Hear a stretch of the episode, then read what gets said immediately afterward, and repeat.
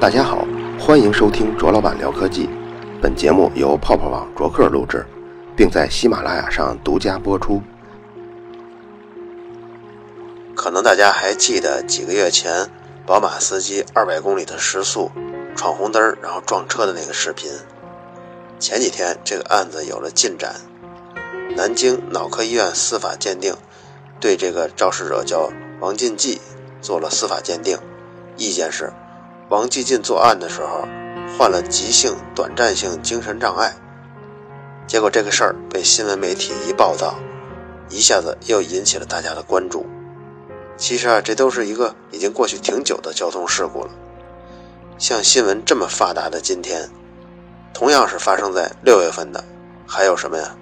重庆东方之星长江中的帆船呀，造成了四百多人的死亡，还有上个月。天津滨海新区的那个大爆炸，造成了一百多人死亡。你像这些事故，它的严重程度远远超过了这起交通事故。不过呢，因为后续报道就没有特别的新闻了，也就被人渐渐的淡出了记忆。这个结果，被害人家属啊和很多群众也一样是不认可的。所以呢，到现在已经开始走重新鉴定的这个程序了。不过，在当时车祸发生的时候，有一个细节，说的是这个肇事者叫王进记啊，他是在距离车祸现场四百多米远的时候找到的。当时警察肩上的这个出警的记录仪拍到的，满脸是血，然后带到派出所以后，情绪特别激动，声嘶力竭的喊，然后用头撞墙，而且还到处咬人，咬警察，咬那些特勤。从这视频里看呀，是不太正常。当时那个派出所呢，怕他咬坏了人，就给他戴上了一头盔，而且双手啊还反铐上了，双腿也绑上了。从新闻媒体挖掘的这个肇事者的家庭背景看，现在反正也看不出什么特别的出身背景，应该不是什么官二代跟富二代。不过实际情况是这样：假如他最后在宣判的时候，这个作案时患了急性短暂性精神障碍，假如说成立的话。王继进这就可以从轻或者是减轻处罚。不过专门也有律师解读了一下，就是说这种属于有限制刑事责任能力的判决时候可以从轻和减轻处罚，但不是必须从轻或减轻处罚。所以这个呢只是对判决的一个建议而已。我呢是这么看这件事儿的：一个是我不轻易怀疑这个鉴定背后就一定有什么腐败，或者说。有法律的不公，因为现在早就不是八九十年代那种消息闭塞的社会环境了。这场交通事故造成的这么严重的后果，这是其次的，最主要的是引起了所有的人跟媒体的关注。真的要是有一个机构或者是个人，敢把这种没病最后鉴定成有病，把黑白颠倒了，那这个机构可真是自己往枪口上撞了。这次黑白颠倒。是一定会被揪出来做整顿的，所以就算是肇事者家属想把结果鉴定成精神病，我估计也没有哪个机构敢照他们的意思来。不知道大家是不是同意我这种看法？所以我更觉得这个南京脑科医院他们是按正规的流程来执行的，最后鉴定结果是自然形成的。但我还要说另一个更重要的问题，就是说。鉴定精神病这个过程科学吗？咱们反复提到啊，一个科学的结论是对是错，不是看谁嘴大，不是看谁有声望，它就能被广泛接受的，而是要经历了检验。别人用你同样的方法来做这个检测或做这个测量，如果可以得到和你相似甚至是相同的结果，那你的结论的可信度就会增加一分。越多的人得到跟你相似的结果。你结论的可信度就越高，但能够对本门学科进行量化，而且能够使用较成熟的数学工具，这其实基本只有理工类的学科。到了医学类啊，就已经退化到严重缺乏理论，但是有大量的实验数据了。而和医学相关的像心理学啊，就又退化了。这门学科中啊，虽然理论挺多的，但是实验结果可复现的比例非常低。二零一一年有个组织启动了一项实验，谁发起的呢？叫在线性研究团队。他们组织了全世界二百五十多名心理学专家，他们共同选出了三本顶级的国际的心理学期刊。从这三本期刊中，二零零八年发表的文章中，选出了一百篇最重要的文章，然后大伙儿呢一起来重新做实验，来看看我们心理学领域的这些实验结论有多少是可以复现的。这个项目呢，在今年的五月份出了结果了。结果公布以后，惨不忍睹。一百篇论文中，只有三十九篇可以复现之前的结果，剩下的六十一篇都不行。不过这六十一篇里啊，要是严格区分，还是有优有劣的。好的呢，有二十四篇。这二十四篇文章啊，起码在重复了实验以后，可以得到一个跟二零零八年那次有趋势上一致的结果。虽然程度远不及那么深吧。也就是说，也就是说，在这一百篇重要的文章里，还有三十七篇论文，连大致相似的趋势在第二次实验中都没有得到。所以说，心理学这门学科离科学很远，还是有依据的。它是一门学科，可它并不科学。鉴定精神障碍这种行为呢，就属于心理学的范畴了。刚刚说了这么多。大家也知道我对宝马案这个肇事者精神鉴定的结果的看法了吧？我是不怀疑这个背后会有一些行政力量或腐败的，但是我严重怀疑这种鉴定的可靠性。我再给大家讲一个真实的故事。一九七二年的时候，斯坦福大学的心理学教授罗汉森，他就想知道精神科的诊断是否能经得起考验。假如说我们要伪装成精神病患者。能不能被识破？于是呢，他招募了八个正常人，并且对他们进行了培训。培训什么呢？就是让他们假装存在幻听，其他的都正常。而且嘱咐这几个人呢，在去医院之前别做个人卫生，别洗澡，浑身呢就是酸臭酸臭的。然后连同他自己，还有那八个人，他们九个人一起去了精神病院看病。结果呢，这九个人都被诊断成精神分裂症了。罗汉森呢，把这结果公布了。这其实就是在挑战当时的精神病这个学科啊。所以当时有一家精神病院就表示不服，让罗汉森放马来过。罗汉森表示，最近三个月还会安排一批正常人去看病，看你们能不能区分出来。结果三个月过后呢？这家精神病院声称发现了四十一名假病人，可是呢，罗汉森在这三个月里其实根本没有安排任何人去，你看挺搞笑的吧？当然了，一门学科啊，经历了四十年，肯定会有较大发展的，所以一九七二年做的这个精神科的诊断是否能经得起考验呢？在四十年后啊，也许会有一些改进，但我仍然怀疑，一个仅仅四十年前。能把黑完全判断成白的这种判断水平，在四十年后能改进多少呢？那么像这种能引起巨大关注的事件，最后这个肇事者被判为是精神病，以致最终能免除刑事责任的人还有吗？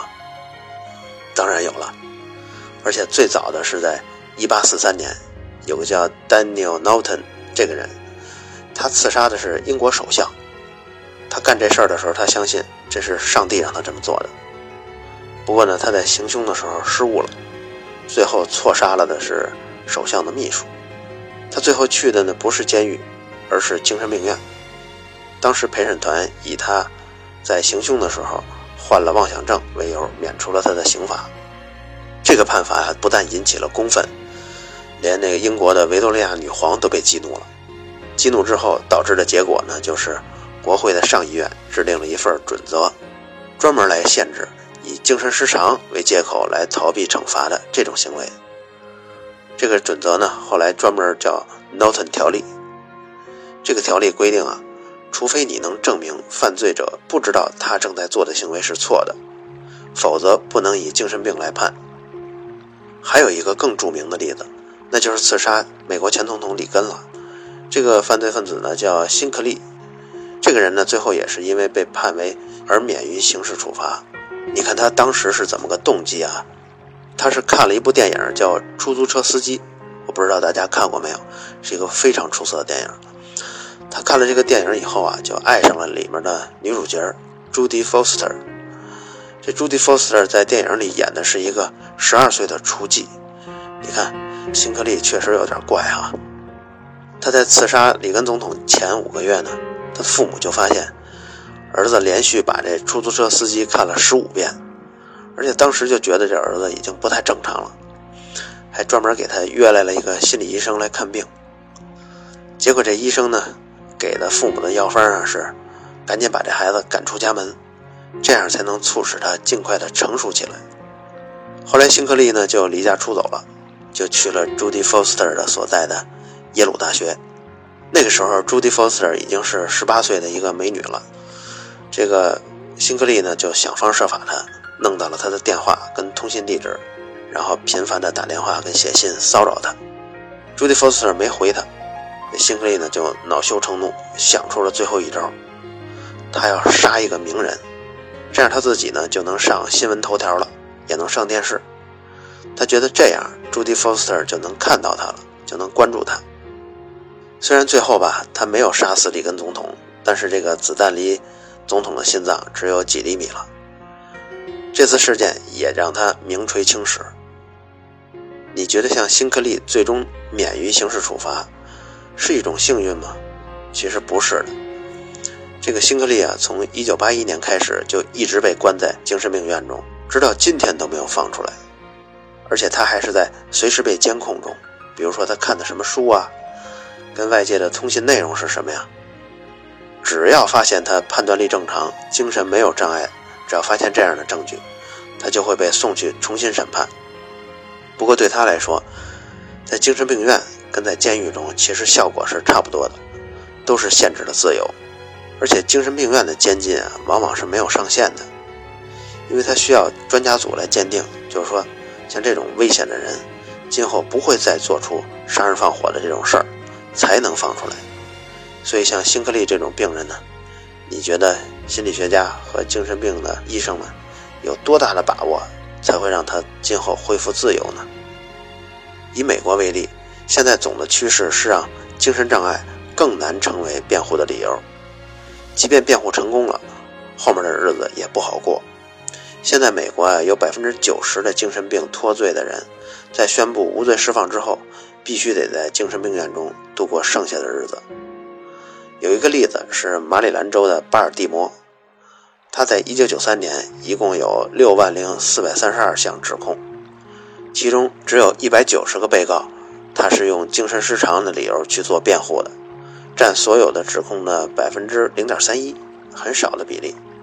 但是这一百九十个呢，他只是用这个理由去做辩护，成功不成功那就另一说了。最终辩护成功的只有八个人，所以占总犯罪比例呢，我算一下就是十万分之十三的比例。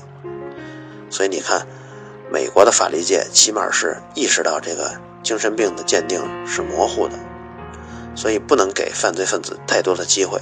让他们以这种借口来逃脱惩罚，即便逃脱了法律的惩罚，也要严格的限制他的人身自由。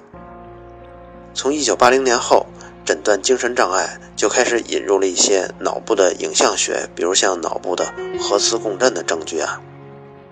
像严重的精神分裂症患者，就能从核磁共振中看到，他这个患者的脑室就有明显的扩大。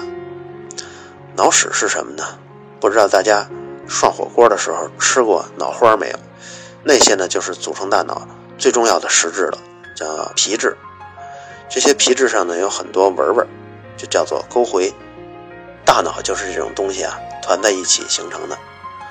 不过团起来以后啊，在中心区域和靠近这小脑的部分，靠近底部脑干这部分，是有一些空腔的结构的。这些空腔里面呢是液体。这些液体有一个学名叫脑脊液，这些充满液体的空间就叫做脑室。非常重的精神分裂症患者，在脑室这部分呢就明显的有扩大。还有一些生物的证据呢，是在患者生前无法测量的，比如左右脑室夹在中间的这个叫纹状体上的多巴胺受体明显的增加。当然，这些只能是对脑部做解剖才能确认的。比如像精神分裂症这种病吧，它的判定分阳性跟阴性。总的来说，阳性的判定也大多是通过病人的言语啊、行为、逻辑，像情感的激烈程度，这些做一些主观的判定。像阴性的特征呢，比如思维贫乏、多问少答、感情冷漠，这个医生的判断标准差异就特别大了。那么得了精神病的人自己是一种什么感受呢？就以精神分裂症来说吧。这是我在查资料时候看到的一个真实的故事。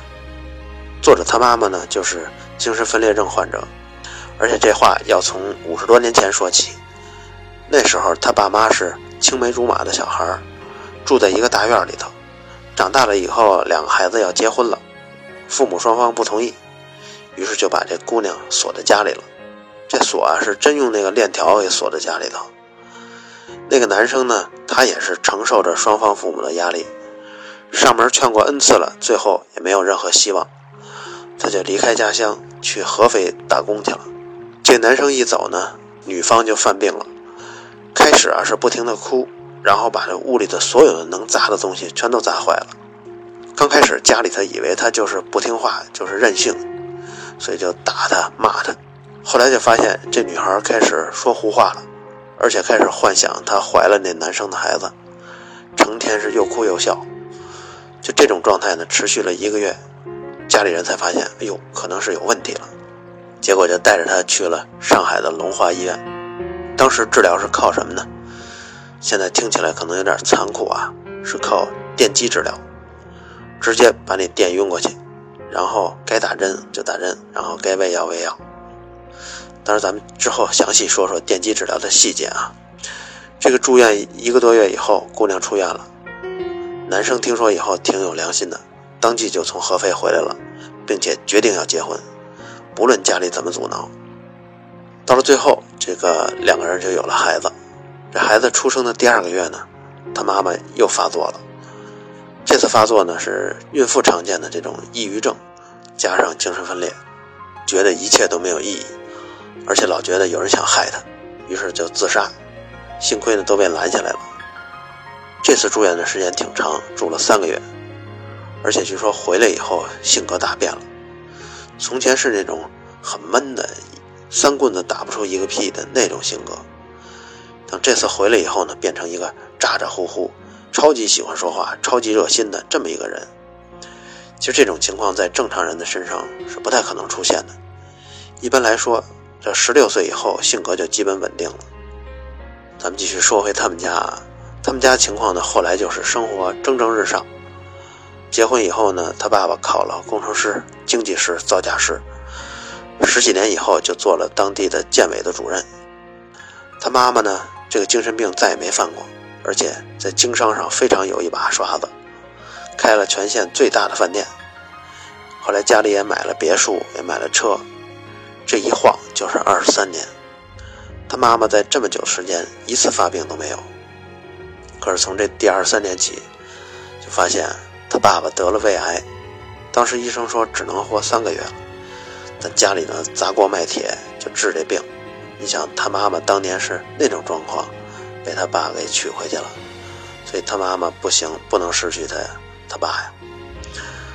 这样花光了所有积蓄啊，维持了两年多。他爸爸呢，还是去世了。去世后的第二年春节，也就是他们家经历的第一个没有爸爸的春节。大年初三的时候，他妈妈发病了。发病的时候就整晚又哭又笑，把他爸爸曾经给他写的信全烧了，然后拿着刀要自杀。这次呢，又送到精神病院了。他儿子呢，就在医院里陪着他妈，在同吃同住这段时间里呢。也认识了很多病友，听这些病人口述啊，有人其实是清楚自己得了什么病的。比如有些病人说啊，他能分清哪些声音是真实的，哪些是幻听。那你说他是怎么分清呢？其实啊，他不是靠音调，他是靠最大努力去回忆这个世界和人们实际是怎样的，然后再去分析这些情况符不符合逻辑，去排除那些混乱的声音，去排除那些不合逻辑的场景，这样他才能知道哪些声音是实际发生的。而且那个病人呢，也觉得这个吃药非常有效。吃药前他的那种妄想症啊，是可以沿着任何一个线索变成故事，然后又随意的改变。吃过药之后呢，这种完全不受控的这种情况就会减轻非常多。你看，精神病患者在发病的时候其实是是非常痛苦和迷惑的，而且患病的时间越久，他就越分不清现实跟幻觉的边界。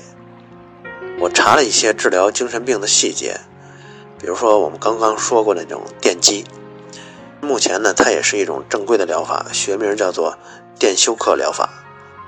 治疗的时候，电压大概在七十五伏到一百伏，电击的位置就选择单侧的太阳穴，每次电击的时间持续零点一到一秒，直到这个病人这个被电休克了，而且产生抽搐了。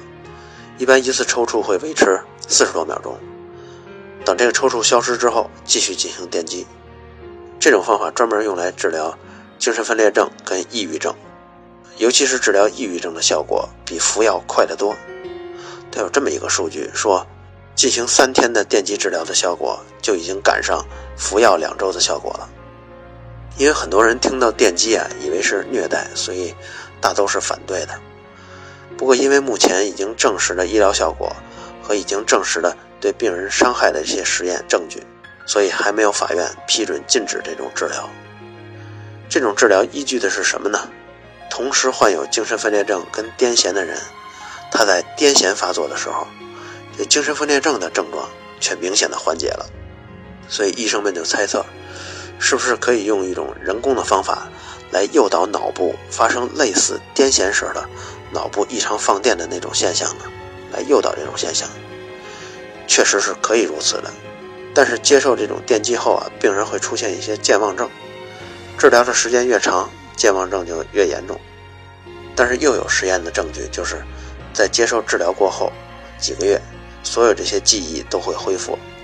还有一些论文中总结了，比如说一生中超过一百次电击治疗的病人，和从未接受过电击治疗只服药的这个抑郁症的病人，比较他们在各种精神功能跟脑功能上的差异，结果没有发现任何的缺陷。如果疾病能分为几大类的话，比如像细菌感染类的疾病、病毒感染类的疾病。癌症，那么精神障碍也应该归为一大类，但这类疾病采用的药物治疗的历史是比较短的，是从1953年才开始的，所以说到现在也就进行了六十多年。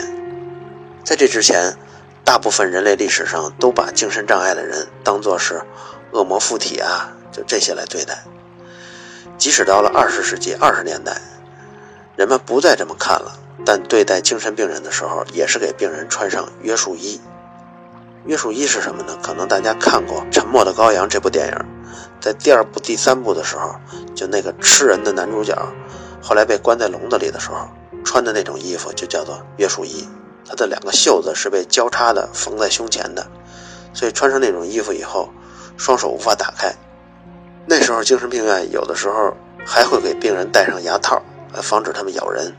甚至还有用那种麻布片把病人死死地裹住，然后放在床上，这样病人一动都不能动，就像一个木乃伊那样就被约束了。但是当1953年之后，使用了药物，很多病人就不需要再这样用非人的方式来看护了。比如针对出现幻觉、幻听啊这种心烦意乱的病人，吃一种药，可以大幅的降低大脑中枢神经多巴胺的活性。吃了这种药以后。不但有一种镇静的作用，还能消除很多幻听。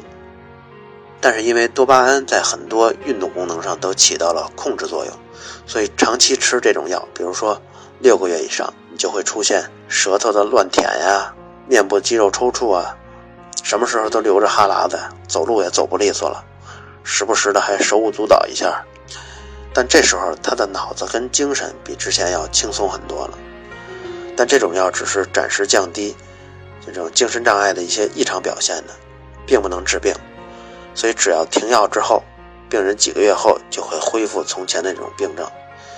所以这么看，所以这种药很不成熟。还有一种药是精神科医生最喜欢用的，而且用量最大的。中文名字叫百忧解，这三个字好像就是百般烦恼、百般忧虑全都解开了。直到现在，抑郁症的人去医院，医生八成也会给他开这个药。有的医生就形容过自己的病人吃过百忧解后，说他的行为方式发生了令人惊讶的变化，变得非常具有社交能力，而且说他过去啊只是勉强的对别人尽一些不得不尽的义务，但是到现在他已经变得非常的快乐跟风趣了。百忧解呢，它是增加了脑中一种叫做五羟色胺的物质，这种物质由大脑自身产生，会给人一种快乐的感觉。如果是因为病啊，或者是情绪问题，五羟色胺的分泌量就会减少，人就会感觉到郁闷。还有一些外科手术也能治疗或者是缓解症状，比如说一九八八年的时候，有一个十九岁的男孩，他患了非常严重的强迫症，后来他受不了了，他自己用手枪对着前额。扣动了扳机，不过幸运的是他没死，被抢救过来了。抢救回来之后，家人就发现他原来那些强迫症全都消失了，而且智力水平没有受影响。所以当时医生啊也觉得一定是那个男孩碰巧给自己做了一个带引号的外科手术。现代医学中发现，切除胼胝体可以大幅的减轻癫痫的发作。胼胝体是什么呢？它是左脑跟右脑的连接部分，有点像一个路由器似的，中间传输信号。这部分胼胝体如果切除了之后，虽然癫痫也消失了，但是会出现左右脑的信息的割裂。比如同一个人，他左手把杯子拿过来，右手却把这水杯往外推，就有点像周伯通那种左右手互搏似的。切除胼胝体导致左右信息不协调。还是两害相较取其轻。还有一种手术叫前额叶切断术。这个大脑啊，每个半球都分四个叶，叫额叶、颞叶、枕叶、顶叶，其中占面积最大的就叫额叶。如果大家还记得有一个也是非常优秀的电影叫《飞越疯人院》，那个主角最后就是被切除了额叶。切除额叶之后，人会丧失很多功能跟很多性格。几乎啊就是一个行尸走肉了，所以部分切除额叶的手术看上去会让严重的有暴力倾向的这些精神病患者安静下来，而且他们的家属也能减轻绝大部分的压力。但这种手术实则跟杀人没有太多的区别。当年发明额叶切除术的人竟然还因为这个获得了一九四九年的诺贝尔医学奖。其实当年他的手术过程就是在病人的前额钻几个窟窿。然后往额叶的皮质里注入高浓度的酒精，来杀死这些额叶。后来改进的方法呢，就是用空心的针头在窟窿里捣碎一部分额叶皮质，然后再给它吸出来。也就是说，他们这种手术根本不知道破坏的究竟是什么地方，也不能确切的知道注射高浓度酒精具体作用的边界是在哪儿。所以这个诺贝尔奖呢，经常被人用来讽刺。诺奖也是有很多时候是发错了，有的时候错的还挺离谱的。等我看过这些治疗方法以后，就感觉精神病的治疗到现在为止，就好像是其他药物临床一期或者临床二期试验那种很不成熟的那种感觉，根本不像其他病种中服用的药物那么安全有效。当然，这主要因为脑科学的领域实在是太复杂了。并不是用数学、物理、化学就可以描述出个大概的这么一种学科。对南京这个肇事司机的精神鉴定，我也挺感兴趣的。我很感兴趣，当时医生问了这个病人哪些问题，这个司机表现的如何？因为据我所知，国内的精神病医院，他在诊断的时候，主要是靠病人自己或者是家属来口述病情是怎么样的，然后他来判断是什么症状，然后用什么药。所以我始终觉得，医院对精神障碍的鉴定是建立在一个很不可靠的知识体系上的，所以不论鉴定的结果如何，法律判决都很难公正。卓老板聊科技定制版的鼠标已经开卖了，在淘宝上搜索“卓老板聊科技”就可以看到。今天呢，还得继续宣传一下，它是一个掌托可换，左右手指托也可以换。而且每个位置可以换三个配件的。这么一个变形金刚式的鼠标，而且它配备的驱动功能也非常多的，比如说按键自定义啊、红功能啊、灯光的设置啊、震动的效果呀，还有音效。虽然牌子比不上像赛睿、罗技那么大，但是像这些顶级的鼠标品牌，要是做一款这样的鼠标，估计价格至少得七百多块钱了。所以咱们这个二百四十九的定价呢，还是有天然的优势。之所以这么卖力的宣传，在微信公众号里我也做了一篇解释。今后可能会联系更多的厂商，长期供应一些定制版的产品。当然，这些产品的价格肯定比京东、淘宝中的正规店还会更低。好了，以上就是本期卓老板聊科技。在同名的微博和微信公众号中，还有其他精彩内容，期待您的关注。如果您对本期节目非常认可，也可以在收听界面的最下方被我打赏。